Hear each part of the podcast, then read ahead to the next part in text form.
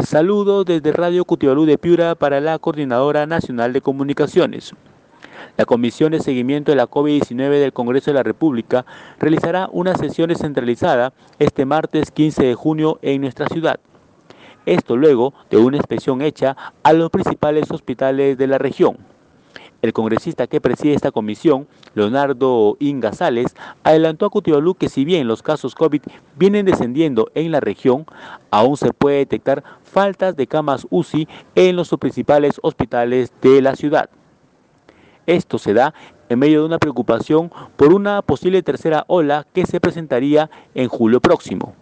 Las autoridades sanitarias han advertido que esta tercera ola se daría por la variante india que se encontraría en la región Piura, así como también por las aglomeraciones ocasionadas por los cierres de campaña y la fecha electoral que se llevó a cabo el 6 de junio.